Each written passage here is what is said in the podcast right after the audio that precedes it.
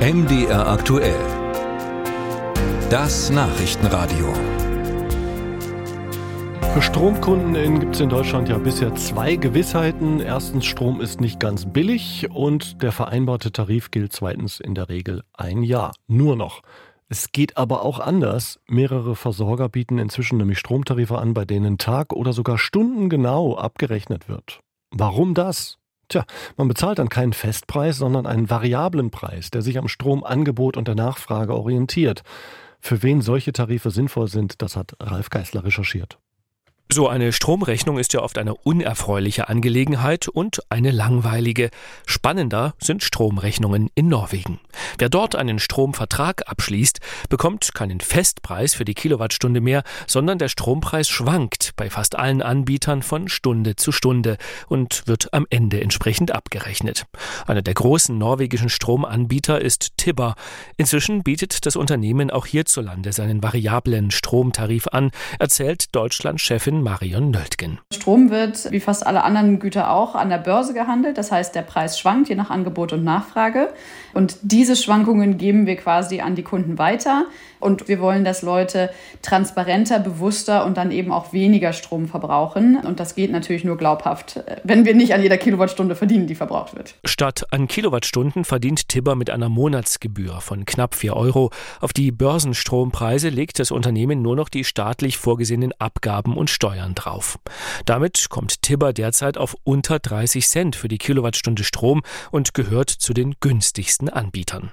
Sollten sich, wie zu Beginn des Ukraine-Krieges, Krieges die Strompreise an der Börse aber wieder vervielfachen, wird es für Tipperkunden teuer. Trotzdem könne sich ein variabler Tarif für bestimmte Haushalte lohnen, sagt Christina Wallraff von der Verbraucherzentrale Nordrhein-Westfalen. Denn der Börsenstrompreis schwanke auch im Tagesverlauf.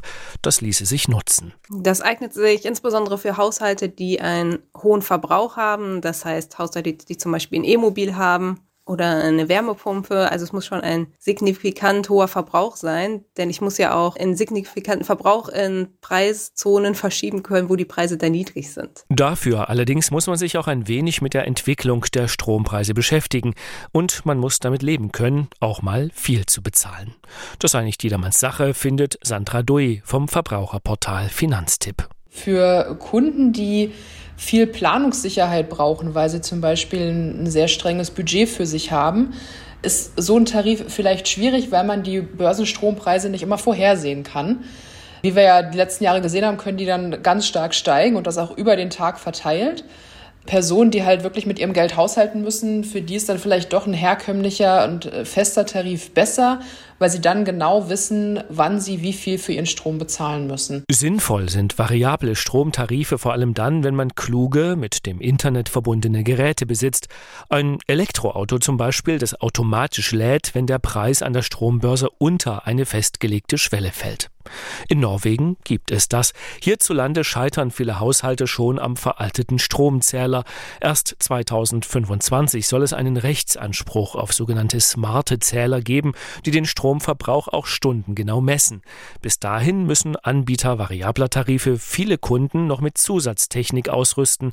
Auch Tibber macht das, lässt sich das entsprechende Gerät dann aber auch extra bezahlen.